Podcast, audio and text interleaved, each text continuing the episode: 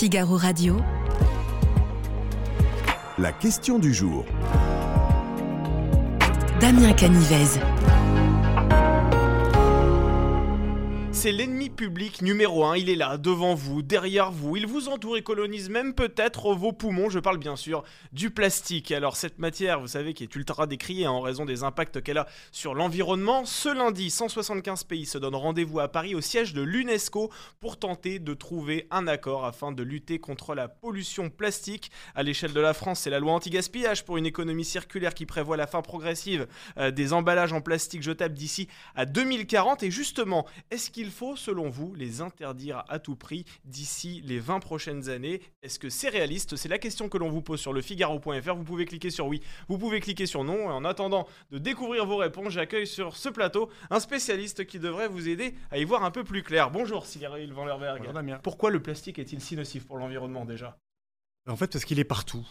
Il est partout et euh, en fait, on, est, on a une consommation globale euh, croissante de plastique. Ouais. Euh, depuis le début de l'invention du plastique, juste après-guerre, on en a produit 8 milliards de tonnes. 8 milliards de tonnes. Et c'est une production qui continue de croître. Et le, le problème, c'est qu'une grande partie de ce plastique, une fois qu'il a servi, Ouais. il se termine en, dans les bons cas dans les décharges, Ouais. et dans le pire des cas, dans les fleuves, dans les sols.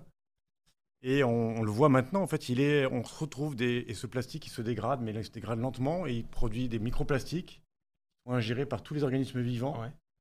Donc on le retrouve, le plastique, on le retrouve dans tous les coins de la planète, jusqu'au fond de la fosse des Mariannes, à 10 000 mètres sous le fond du Pacifique, et au sommet des, des plus hautes montagnes de la Terre. Les animaux euh, l'ingèrent, on Ouais. commence à avoir des effets sur leur, euh, sur leur organisme. Les, les plastiques, ils transportent aussi des, des produits plus ou moins nocifs. Ouais. Donc il y a des effets sur la santé. Il y a des, enfin, c'est, c'est un problème qui est, qui est devenu global. En quelques années, on a pris conscience de ça. On, on se souvient des premières images choquantes de, euh, de poissons ou de tortues dans des sacs plastiques. Oui. Dans le- voilà, le- l'océan d'abord.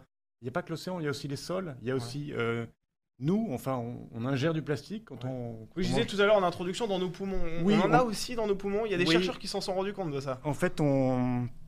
la dégradation du plastique, quand, elle- Ouais. quand il se balade en, en décharge à l'air libre, eh ben, euh, ça fait des particules. On estime qu'il y a à peu près euh, chaque année 30 000 tonnes de plastique qui se retrouvent dans l'atmosphère. Donc des particules fines, plus ou moins fines, qui vont plus ou moins profond dans les bronches, avec des effets, pour le coup, là, on ne sait pas vraiment euh, les effets sur la santé. On est, on est en train de... de- C'est un dossier qui est finalement assez jeune, donc Ouais. on n'a pas encore le recul nécessaire pour savoir quels vont être tous les impacts. Donc il y a une urgence, elle Ouais. est là, et on, et on la constate. Et après, la question, c'est comment on fait pour s'en passer et... Ah Oui, voilà, c'est la question qu'on va aborder justement dans quelques instants avec vous, Cyril Van Lerberg. Mais on se rend compte que le plastique, c'est vrai, est omniprésent dans nos vies, dans les voitures, sur ce plateau, il y en a évidemment aussi. Euh, pour quelle raison est-on devenu quelque part un peu plastique dépendant?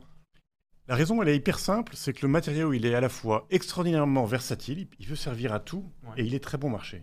Ah, c'est ça. C'est surtout le coût aussi qui est intéressant. Ah bah oui, on est, on l'est. Enfin, une des problématiques, c'est le coût. En fait, c'est, là, là, il y, a un- il y a un traité qui va, qui, a- enfin, qui va être négocié la semaine prochaine à Paris. Ouais. Il y a les représentants de 175 pays qui arrivent pour négocier pendant 5 jours un traité sur l'interdiction possible des plastiques à usage unique. Ouais. Le plastique à usage unique, c'est euh, c'est le sac plastique dans lequel on met ses tomates au marché pour, euh, pour les peser et les embarquer chez soi. C'est euh, Qui est, qui est, je crois d'ailleurs maintenant interdit, C'est hein, interdit ce sac plastique depuis 2016. C'est la première, c'est le premier sac plastique Ouais. qui a été interdit. euh, Oui, et c'est presque un symbole parce que c'est et ça montre aussi la complexité Ouais. du problème. On le remplace par quoi ce sac plastique? Bah oui, Alors parfois on n'a pas besoin du sac plastique. Pour la banane, par exemple, on n'a pas besoin. c'est vrai. La, la- la nature a déjà emballé Ouais. la banane dans Ouais. une peau assez protectrice, donc on n'a pas forcément besoin. Mais si on la remplace par du papier, du papier, du carton, il y a aussi un impact sur l'environnement. Donc Ouais. tout- tous ces, si on le remplace par un sac en papier, un sac en tissu qu'on réutilise, si c'est du, du coton bio, on, on- les calculs, on montre en fait, il faut pour que le bilan carbone soit positif pour la planète, il faut qu'il y ait 2000 utilisations du sac en, en- en tissu. Donc ça, Ah oui. donc, donc en fait, Ouais. tous ces, toutes ces questions-là, elles, ont- elles paraissent assez simples. Bah oui, on se, débar- on se débarrasse des sacs plastiques, c'est génial. Oui, mais il faut le fait- remplacer par quelque chose. Voilà, il faut le remplacer par quelque chose, il faut que ça soit bon marché, il faut que ça soit avec un impact le, le- le plus faible possible sur la planète.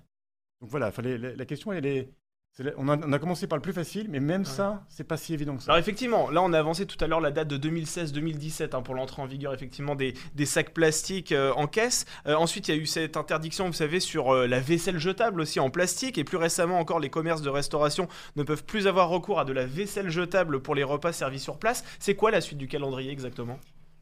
Alors, j'ai pas les dates précises, mais en fait, là, les mesures prises en France, elles font un peu, elles font un peu mesure d'exemple dans Ouais. le monde. Il y, a, quel- il y a quelques pays quand même qui ont pris des mesures comparables. Et là, si le sommet, se- le sommet international de l'ONU se retrouve à Paris pour en discuter, c'est justement parce que la France est porteuse d'une ambition assez forte. Et avec l'idée que si, la France, si les Français font des efforts, en fait, bah, ça suffira pas. Enfin, euh, Aujourd'hui, on sait que le, on, a, on a de la chance en France d'avoir un système de récupération des ordures qui est efficace. Mhm. Donc on estime qu'il y a moins de 5% du plastique en France qui finit hors des décharges et donc dans la nature. Ouais.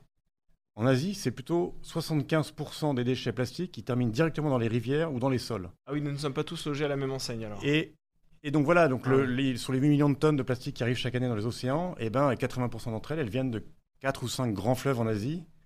Donc l'urgence aussi, c'est pour ces pays, eux, de changer de comportement rapidement. Et c'est pour ça que la France, elle essaie d'être un peu modèle, un peu, un peu entraîner le monde entier Ouais.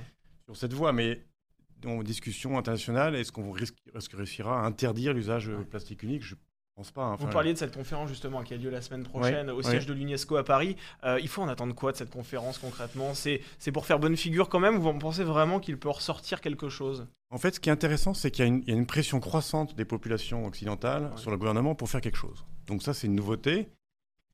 Euh, après, une négociation internationale, c'est forcément compliqué. Oui. Il y a 175 pays qui sont rassemblés euh, à Paris, là. Et qui n'ont pas du tout les mêmes problématiques vis-à-vis du plastique. Non, pas du tout. Et il y a, et y a euh, notamment les producteurs, les pays producteurs de pétrole et gaz, Ouais. euh, Arabie Saoudite, Émirats Arabes Unis, Qatar, Ouais.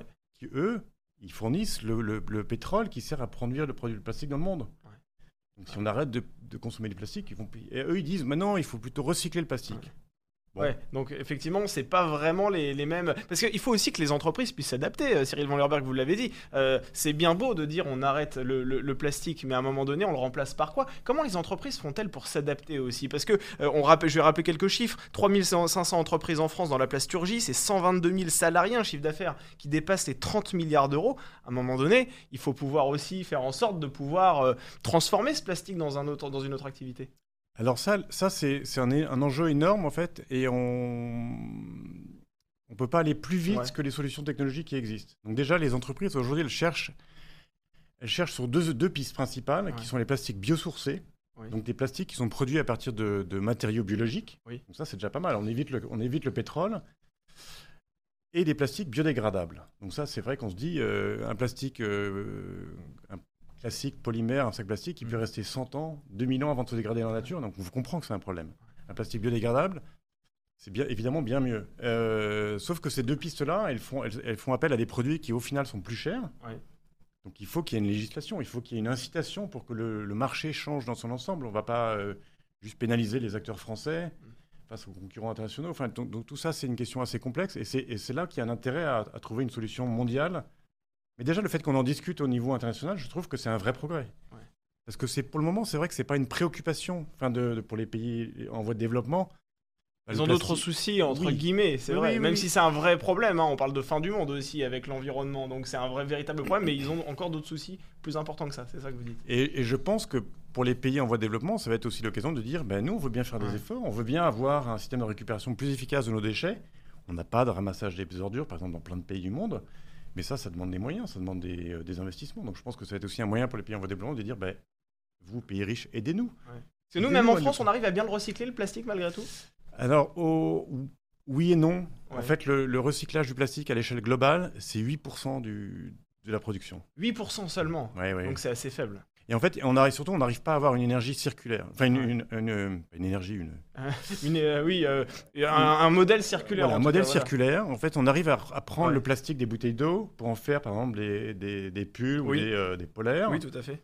Donc ça, c'est vrai, mais c'est c'est pas, on fait pas des nouvelles bouteilles avec le plastique des anciennes bouteilles. Donc on n'est pas sur une, on n'est pas sur une économie circulaire encore. On a et, et le plastique recyclé, au final, il est aussi plus cher que le plastique euh, produit à partir de pétrole. euh, Oui, donc, tout euh, qu'il faut trouver. Voilà, il y a des solutions technologiques qui existent, mais il faut aussi un cadre législatif. Là.